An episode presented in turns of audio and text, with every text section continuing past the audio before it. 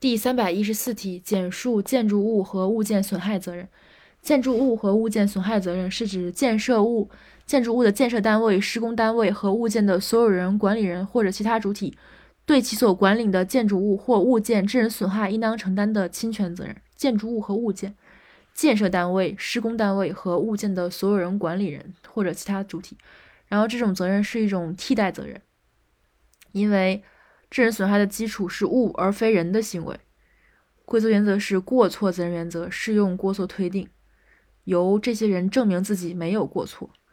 有几种：一种，第一种是建筑物、构筑物及或者其他设施致人损害责任；第二种是抛掷物、坠落物致人损害责任；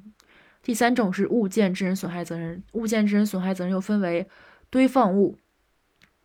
倒塌的致害责任、妨碍通行物的致害责任、林木的致害责任和地下设施的致害责任。